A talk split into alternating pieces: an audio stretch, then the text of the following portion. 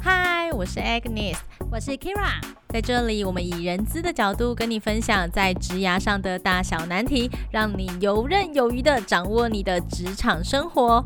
我们也会不定期的分享海内外的产业招募状况，让你掌握第一手的职场讯息。所有职涯相关的热门话题都在。可以帮我安排面试吗？嗨，欢迎大家收听。可以帮我安排面试吗？我是主持人 Agnes，我是 Kira。嗨，本节目呢由万宝华台湾冠名播出，谢谢我们的万宝华爸爸。谢谢大家有发现吗？我们有爸爸赞助我们喽。为什么我们现在有一个富爸爸赞助我们呢？哦，我要先跟大家讲一下，现在呢是我们的第二季第一集。为什么莫名其妙我们变成了第二季？对，我们突然变成季播了，怎么会这样呢？对，其实我们有中间有非常长的时间没有播，因为那时候。然后我们刚好遇到了年底，年底是我们传统就是要拼业绩的旺季，我们要拼今年就是二零二一年的业绩。然后非常悲伤的呢，去年我们业绩没有到，对，所以我们在做垂死的挣扎。那个垂死挣扎，我每一天都在拼业绩，我没有办法有时间录音。然后呢，最悲伤的一件事是拼的要死不活，就最后业绩还是没有到，非常可怜。然后后来呢，公司就开始看完业绩之后，想说部门业绩没有到，后来就开始检讨另外一项 KPI，就发现说啊，你们播客呢？你们播客怎么没继续录？我想说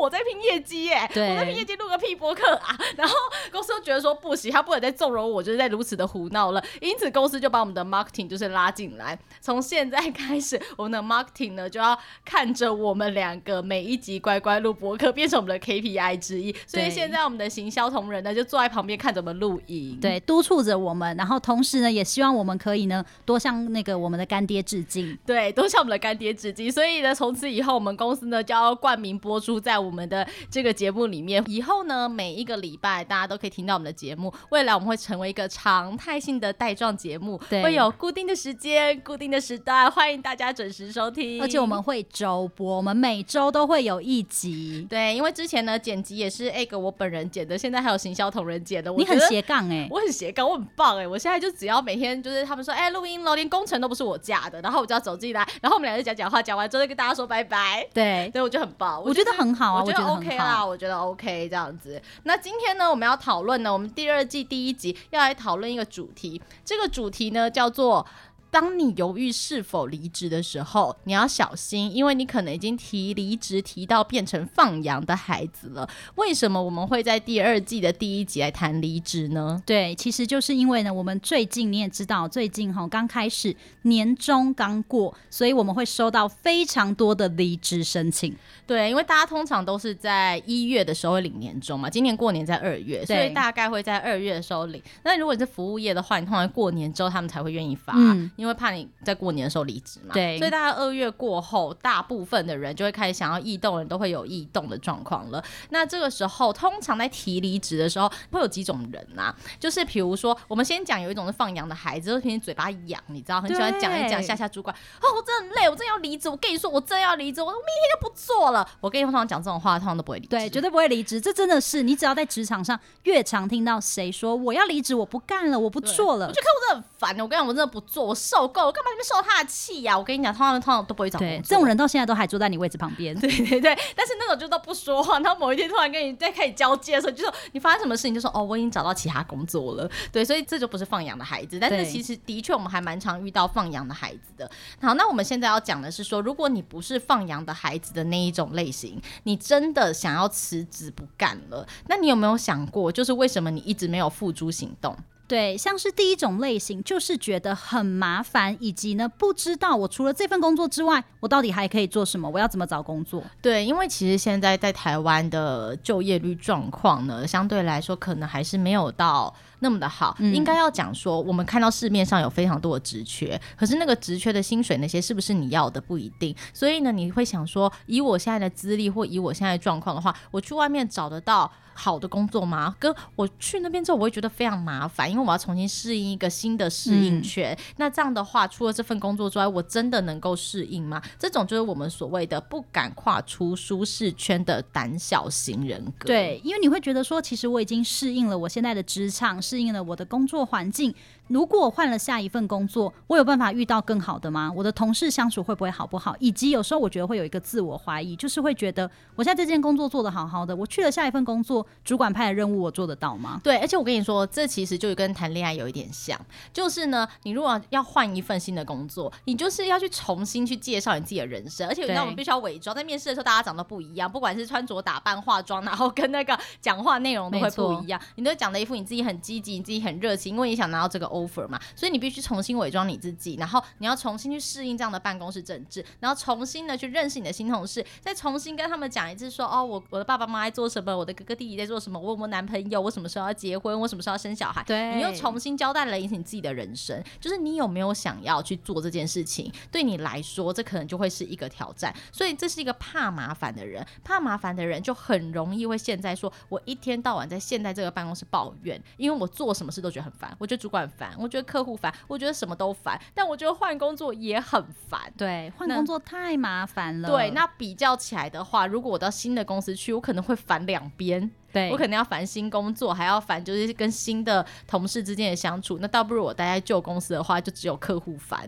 对，而且可以做自己。就像你交新的男朋友，你知道热恋的时候，你所表现出来的一定是最积极的一面，你可能已经懒得去积极了。所以这边其实我们很想要鼓励大家，绝对要跨出你的舒适圈。其实这世界上有非常多的人，他就是跨了领域跟产业之后，他重新发展而获得了成功。所以我们希望大家，你即便觉得自己现在在舒适圈当中，但是你一定可以从你的舒适圈当中去找到所谓的核心价值。所以我们鼓励你带着这个优势去找下一份工作，去做一个重新开始。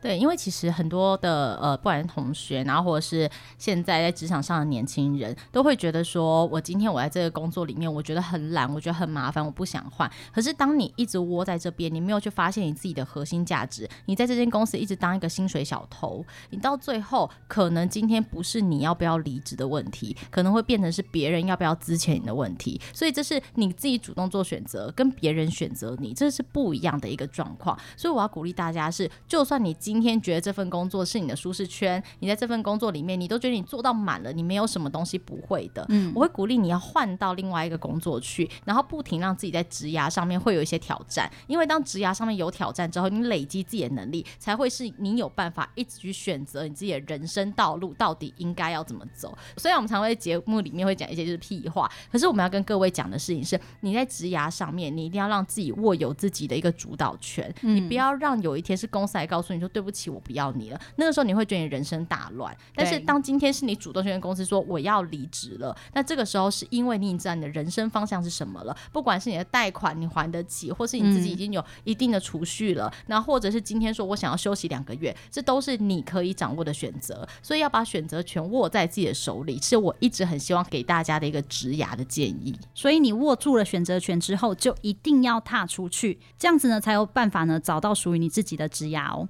对，所以千万不要当一个不敢跨出舒适圈，然后或想要维持现状的一个懒人型。因为这样对各位的职涯是没有帮助的，到时候会变成是人家要资遣你，而不是今天你想要对别人提离职。对，那接下来呢，还有一种人呢，他会考虑呢要不要离职的原因是什么？我觉得这件事情很现实，就是所谓的薪水至上。哦，对啊，就是换工作就是为了要薪水越换越高啊。对啊，要不然呢？难道大家真的以为每天闹钟唤醒你的是梦想吗？不是，就是钱。我真的觉得我们讲这件事情可能还会被投诉。真的吗？就是我觉得应该是这样说。我觉得你应该要先喂饱自己，你去追求梦想才更有可能。当然，有一些人我觉得他财富自由啦，那我们可能就不探讨他的这个议题了。对，因为你知道，我其实很常看到，的确会有一些 NPO 啊这些组织，他们这些人就让我觉得他们非常伟大。因为他们可能很愿意去做一些志工服务，嗯、然后或者是很愿意去帮助弱势。对他们来说，他们会觉得金钱这件事情不是一个很重要的层次。对他们来说，他们的层次很高。你知道他们在最上面那个层次，对，他们在天上，对他们走是精神的层次。但我想，应该大部分的人就是都会有一些物质上的欲望，然后或者是会有一些想要过好生活的欲望，可能还有就是一些贷款的压力。这应该是一般人大部分的人都会有的一种想法。所以呢，在换工作的时候，我都会鼓励各位。位，就是你在这个商业竞争的市场，薪水当然一定是要越换越高的。如果今天有一份工作，他告诉你说：“我跟你讲，你在这边你可以学到一个多少多少的经验，你在这边，然后你可以获得多大多大的荣誉感，然后或是尊崇感。当你今天你要去拿这种 offer 拿这种位置的时候，请确定你很年轻，对，因为你很年轻，所以今天的话，你可以就是拿你的肝，然后拿你的劳力，拿你的体力，然后去换取这一些东西。嗯，可是当你今天年纪越来越大了之后，我要鼓励各位是职涯最重要看的就是薪水，最重要就是要谈薪水。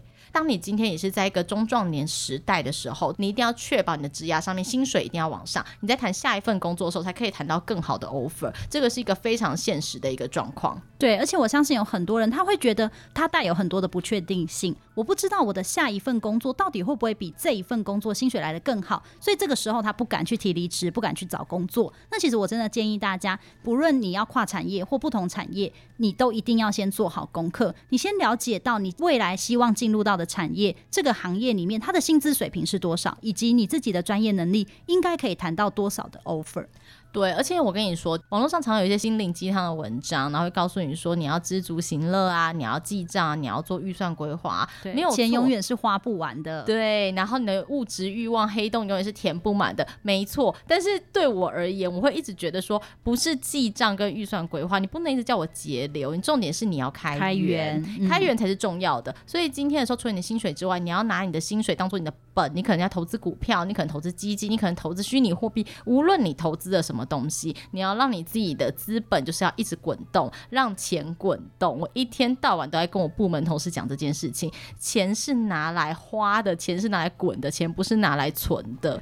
那用这种方式呢，你才会让自己就是觉得你自己人生赚钱是有价值的。但是你赚到了钱之后，你要拿去做慈善事业，我也 OK 啊。对啊，本来就是啊。所以其实我觉得，嗯，应该要去想的是。你应该要追求更高的、更高品质的生活，但是那个更高品质的生活对每个人来说定义不一样。有些人是买包，例如我本人；有些人是买房，有些人是买车。每个人对最高品质的那个定义不一样。有些人是拿来捐给慈善团体，也是 OK。可是问题是，当你今天你有越多的金钱之后，是象征的是你有越多的选择权。嗯，我记得有一个很经典的故事，那故事就是讲说，曾经有一个富豪，然后就去了一个海滩，然后看到那个渔夫，然后那个富豪就躺在那边，然后就说真好，每天就可以看到这种美景。然后那个渔夫就跟他讲说：“他说你那么有钱，你最后跟我看的还是同一片大海。”然后，可是渔夫是一个甘之如饴的，就是比较贫穷的人，嗯、然后每天就是过着就捕鱼，然后吃鱼这样的生活，这样子。然后那个富豪呢，他笑笑的，那、心灵鸡汤的停在这。嗯、但是后来我看过另外一个版本，另外版本就富豪就笑笑的，然后告诉他说：“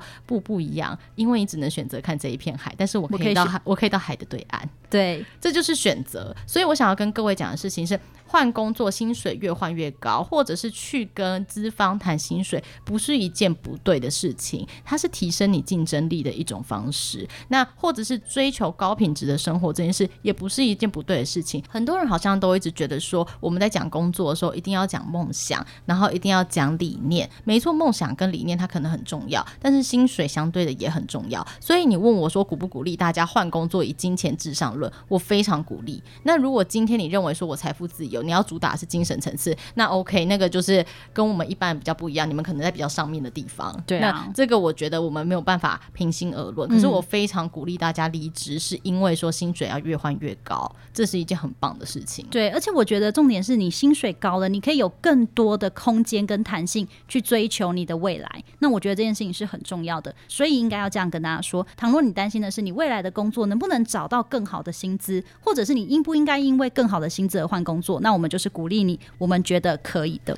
对，因为你不要在那边想说，哈，那一间公司我好像什么都不会。如果今天我去的话，他会不会很快就把我就是 lay off 掉了？那你应该要想的是，他今天都敢用这么高的薪资请你了，那你怕什么？他都不怕嘞，那你为什么要怕？那你为什么会先觉得说你自己可能做不到会被 lay off？你怎么不去想的是说，他愿意用这么高的薪资请我，代表我有这样的价值，而我有这样的价值之后，我之后可以再挑战更高的薪水或是职位，那是别人给你的肯定。所以。我一直觉得人要肯定自己一点，那其实就带到我们下一种类型的人，也就是说，大部分台湾的呃求职职者很多在中阶，一起中阶或者比较 junior 的求职者，会有一种状况，就是他们其实缺乏勇气的。在别人愿意给你这样的薪水的时候，他第一个想法是：我真的可以做到吗？我真的值得这个薪水吗？天哪，公司给我这么好，会不会是？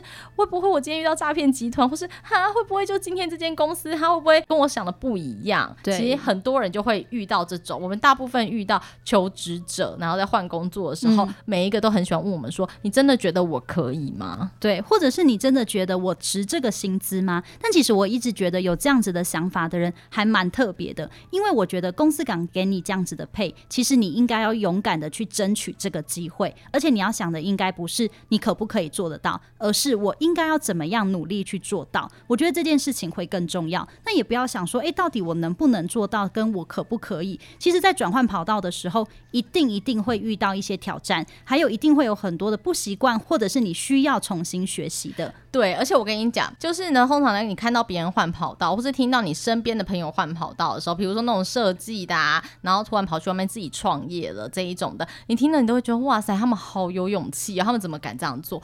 这种想法呢，就跟我最近在买阳明一样，你知道我买阳明的时候，我阳明入场的时候是。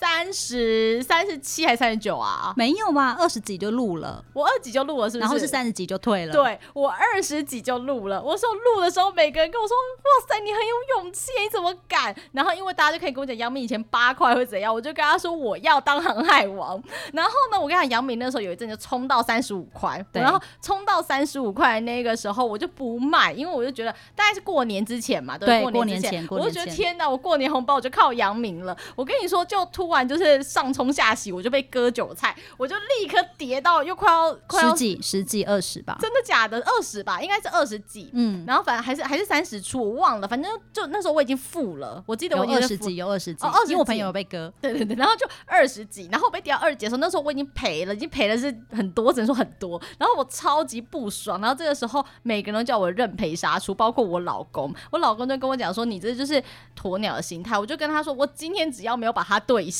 我今天。只要没把它卖出，我就是没有赔。然后就跟我说：“你这就是鸵鸟的心态，到时候变壁纸怎么办？”这样子。然后我就是不理他。而且你知道我做一件什么事情吗？我加码，我太气了，我就。可是本来就是要逢低买入啊。可是那个时候大家不知道低到哪去，因为大家那时候以为他已经挂了。但是我就觉得说老娘就是不信。我跟你说，而且那时候大大年初二我去永联市抽签，他说我今年财运很好，我就觉得我要加码。那个时候后来等到那个年一过，它就涨了。嗯。然后所以年一过的时候，那时候我。就还有在继续加码买，结果他就开始一直往上回去。我那时候我还买了红海，我就想说，我航海王我买船，我要连海都一起买下来，我超像神经病的。对，然后就后我就买了，然后我买完了之后，他就会一路的往上，然后一路往上，他到了三十几、三十五吧。嗯、那时候我就觉得，哦哦天啊天啊，我觉得在高点，我不能再被割了。我看人就是这样，我不能再被割，我不能再被割了。对，你害怕，我就把它全卖了。结果你看，你看看现在，现在长什么样子？我今天看他六十几块吧，我想说，我干嘛？今天跳停哦，我何必？我在想，没有他，他还跌，大盘尾盘跌了，尾盘跌了。哦，真的，对，但是我超气，而且我那时候我还有长龙，我跟你讲，两个我全有，两个我全卖，因为那时候我就觉得说，好像都已经差不多了。我跟你讲，人就是这样子。我当时要是再有勇气一点，因为当时的时候有人告诉我说，杨明跟长龙会一路涨上去，但你知道，我就被割到，我就怕了，我就觉得说我没有这个勇气。我当时要有勇气一点，我现在会坐在这。吗？业绩没到，I don't care 啊！对，而且你，而且你要想哦，你要想，你会不会觉得说，一个八块的股票现在到六十，你根本不会觉得你相信它？对，而且我跟你讲，我当时加码的时候被超多人骂的。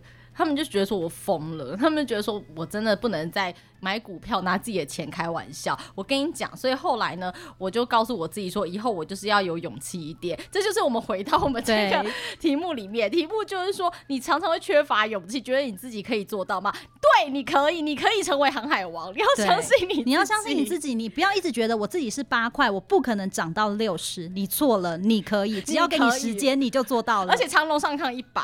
我跟你讲，我差点变成这这节目差点变骨癌。对，我跟你说，你可以，你可以变成长隆跟杨明，不用担心，八块都可以变到六十几块，你不用担心你自己，你一定可以。对，世界上充满了奇迹，只要相信你自己。你要想、哦，台股都上万期了。对，如果你没有进，那你今天根本就看不到六十。对，没有错，我们就是这个样子。所以呢，我要跟各位讲一件事，说你千万不要缺乏勇气，你一定可以做得到。可是我告诉你哦，就是勇敢这件事情，你不要听我今天这样讲，之后就马上进阳明。我跟你讲，不负责。现在不是哦，现在不是、哦。你不要跟我说，我跟你讲，我不负责，我不负责。但我会不会受到投诉？你觉得？大家不要这样子，我没有鼓励你们进阳明。然后，但我只是想要跟你们解释一下，就是呢，勇敢这件事情发自于你的内心，你一定要相信别人愿意给你这样的配，请你过去。那样的话，别人就是愿意相信你，那你就要更相信你自己。那如果建议你找工作，你找到了一份就是比你现在薪水更好的工作，可是工作内容可能不完全一样，可是这条路是你想走的，你也要相信你自己。人家愿意给你的机会，那就代表说你一定做得到。所以不要每次去怀疑说我是不是真的可以做得到，你一定可以做得到，只要你相信你自己。所以呢，这不是一个心灵鸡汤文，而是我是认真的这样子觉得。我本人是念 政治的，对，但是我现在在这边，我还是在做人资，还做政府专案的相关工作。对很多人来讲，这其实不是同一件事情嘛。嗯、念政治跑到人资，我在中间职涯转换的过程当中，也都是我从做中学，然后慢慢开始接触到什么教育训练啊，然后接触到招募，我最后才会跳到人资的领域来。所以你只要相信你自己，就不要缺乏勇气。那这时候你就可以找到你自己职涯新的一个道路。对，所以一定要好好思考你的职涯方向是什么。那再来呢？另外一种类型就是说，我很想离职，可是我不知道怎么做。就是你有想法没做法，法这个其实很难。就是你很想离职，但是你不知道怎么做，但连你都不知道怎么做，我怎么会知道怎么做？怎么做不就打开一零四吗？对，而且我会觉得说，其实你还是要去做功课，因为没有人知道你到底适合什么，以及没有人知道你到底喜欢什么。所以你真的要打开人力银行，或者是呢，你可以来寻求像是人力资源公司，像是。万宝华，万宝华呢会提供非常多的类型工作给你们，不论你想做科技业还是做 banking，我们会跟你分析说，哎、欸，到底呢什么样的人、什么样的类型、什么样的特质你适合这样的职务？对，但只是英文要好，因为我们官网上面职缺都是用英文 po 的。对，这个是基本门槛，这个是基本门槛。好，我觉得我今天的工作结束，我可以先下班了。你可以先下班了，你今天可能不用录三集，我们今天要录三集，我今天要录到凌晨呢。对，我觉得我们今天很辛苦，所以希望你们大家一定要认真听。好，我们要认真解释一下这件事情，就是呢，你如果今天很想离职，但你不知道怎么做，你怎么办？好，首先呢，我都会建议你，你你今天很想离职的心情到几分？你今天是因为客户真的太鸡歪了，所以你今天就想要随便念念说我不想做了，还是你打从心里觉得我真的不想做了？你真的不想做的原因是什么？是办公室同事太烦，主管太烦，是人事吗？还是这份工作我觉得没有学习性了？嗯，或这份工作不是我喜欢的，不是我未来的职涯方向？对，你今天先彻底的去想清楚。这件事好，例如我想清楚了，这份工作不是我现在，不是我未来想继续从事的工作。那 OK，你适合离职，可是我不知道我适合什么样的工作，怎么办？我非常建议你们打开人力银行的履历，但是呢，请不要给我人力银行的履历哦。我是跟你说，打开，打开之后一格一格去填人力银行履历上面的资讯，嗯，因为人力银行里面的那个资讯是最细的。你可以把它填完之后，你就会发现你自己好像一直以来着重在哪些部分的技能。例如，你很会办活动；例如，原来你很会做行销；例如，你可能很会做人资，不知道你是哪一种。你把它列出来之后，你开始分析出了自己的优缺点。对，好，那你分析了自己的优缺点之后呢，他就会帮你做 mapping，就是看说，哦，你可能比较适合怎么样的工作。你从这边你踏出第一步，慢慢去看，在业界这样的技能适合做什么样的工作，再去反思这是不是。你自己想要的，嗯，好，你就会开始了解你自己。所以你有想法没做法怎么办？第一步叫做了解你自己。第二件事情呢，如果今天你刚好有认识，就是一些。呃，青年职涯发展中心这些地方，你可以去做职涯咨询，那个都是免费的，那是政府资源。嗯、那或者是说，你可以做测评，所谓的测评就好像职涯里面的心理测验、塔罗牌，对对对。可是那是有科学根据的塔罗牌，它是根据心理学，然后去测出说你心里面或是以你的技能，你可能比较适合去做哪一些工作。那这时候你就大概已经完整的了解你自己有什么技能，但你心里想做什么工作，你再开始往那个方向去。求职，那这时候就可以把你的有想法没做法变成是有想法有做法。嗯，那我觉得这样对你来说才会是比较好的，因为通常有想法没做法的人，都是你没有在一个夜深人静坐下来好好分析你自己，你会被情绪影响你自己。对，那这个时候在职涯转换的这条道路上面的时候，提离职，你要想的是，它可能会严重的影响到是你的生计，所以一定要把自己的后路找好。我通常都不是很建议大家是在一个冲动的状况之下提离职。对对，因为我不是一个喜欢造成别人麻烦的人。我觉得大部分人可能都不是喜欢造成别人麻烦的人，所以我会建议大家一定要想清楚，想清楚之后再把你的想法落实成做法。而对于这种人，我最好的建议就是先去了解你自己。那好，你记得你把一零四或四个一的那些履历填完了之后，年轻人。不要拿那个寄出，因为拿那个寄出会显得你很老派。你真的不要。对对，通常我们收到年轻人的履历都已经是他们有重置过的。嗯。那这时候，请你重新制作一份履历，然后呈现最好的你自己，那再把这履历就是寄出去。那这样对你来说就会比较好，那你就可以慢慢走向转职的这条道路了。对。那所以呢，其实我们今天跟大家分享了四种类型的，你可能想离职，但是你开不了口，或者是你想离职，可是你没办法下决定的原因，今天分享给大家。那我其实我们也根据每一个类型的人，我们给了一些建议的意见，希望呢大家呢会根据这些意见去好好思考，到底你要不要离职。那其实呢，到最后我还是要给大家一些比较正经的话，就是呢，大家在找工作的时候，请你不要把你的职涯就直接丢给猎头公司或者丢给人力银行负责，因为其实我们不是你。所以我们没有办法代替你，然后去负责你的职涯。我们是你们的平台，所以呢，我最多只能提供你协助。我告诉你，根据你给我的资料，我认为你合适去哪一些公司，我认为你合适可以做什么。嗯，你可以听我的意见，但你也可以选择不听。那你不可以告诉我说，今天好像是我把我自己托付给你了，这样对自己的人生跟对自己的职涯是一个不负责任的做法。我我们其实最希望遇到的求职者是求职者可以跟我们互动。当今天我告诉你说，我觉得这份工作很适合你，为什么？为什么？时候，你可以告诉我说，哦，那在这份工作里面，我觉得我可以做到什么什么东西，嗯、或者是。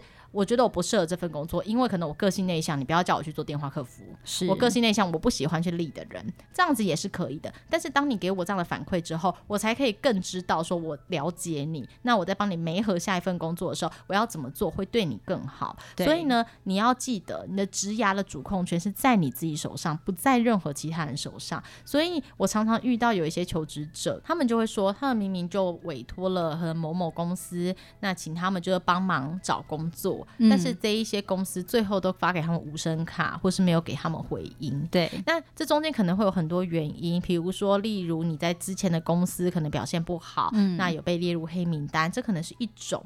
那另外一种可能是说，他跟你的互动过程当中，他看不到你有什么优势，或是看不到你有什么劣势。我没有看到你这个人特别的地方，我当然也不可能把你随便推荐给我们的客户。所以很多人都有些误会，好像都觉得说，把他履历丢给万宝华，或者把他丢给其他猎头公司，大家都一定可以帮你没合到工作。嗯，所以我们更希望是各位直接告诉我们你的优势、你的你的劣势在哪里。你如果不知道，我们可以帮你找到。对，我们可以一起讨论找到，但是千万不要把你的职涯人生就直接丢给我们，好像认为我们应该要帮你们负责一样，或是某某人力银行很烂，我在上面都没有找到好工作。对，然后某某人力银行怎么样，工作职缺都不好。没有，我觉得不是这样。所有的外商公司或者所有的大型企业，一定都会在两大人力银行上面 po 文，是、啊、一定都会 po 职缺。那为什么那些公司他们没有看见你呢？对，而且我觉得也有很长可能会有一些实习生或者是学生，他就直接丢他的履历表来给我们，然后。就直接告诉我们说，我希望你可以帮我找到行销的工作，可是我可能看不到你过去你对于行销的想法，你对于行销的技能。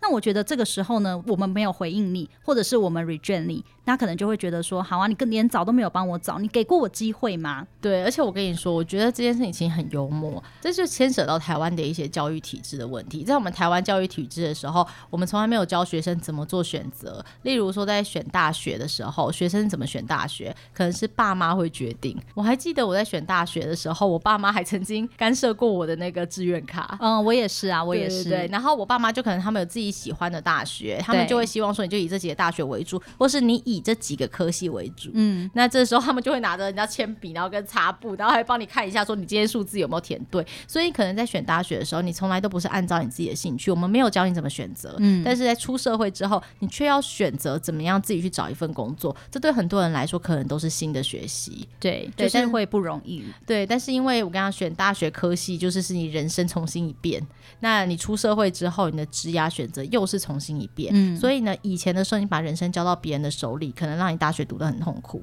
那现在呢，你自己可以选择你自己职涯人生，它会牵扯到你后面这三四十年来的工作的命运，对，以及你的生活，还有你期待你自己长成什么样子。对，所以呢，在这个时候，我会非常鼓励大家，千万不要把你自己的职涯命运就是随便托付给陌生人，然后或是一个平台上面，这样对你或者对那个平台来说，都是一个不负责任的状况。对，那也希望今天呢，给大家的建议呢，大家都能够了解，然后呢，也可以更帮助大家在未来你到底要不要做离职的时候，可以有一些参考的资讯。对，那最后我还是要跟大家说，千万不要提离职提到变成放养的孩子，因为当今天你一旦提了离职之后，主管心里就会有个底了，就是知道说，哦，这一个人他可能就是随时有准备离职的状况，嗯、他可能对公司有不满，或是会觉得我在这个工作已经到顶了，对，他迟早会想要离职。那这时候可能公司会慰留你，那主管会慰留你，这就是我们第二集。以及呢，你如果被慰留了，你应该要怎么破解？你可能就是真心想离开，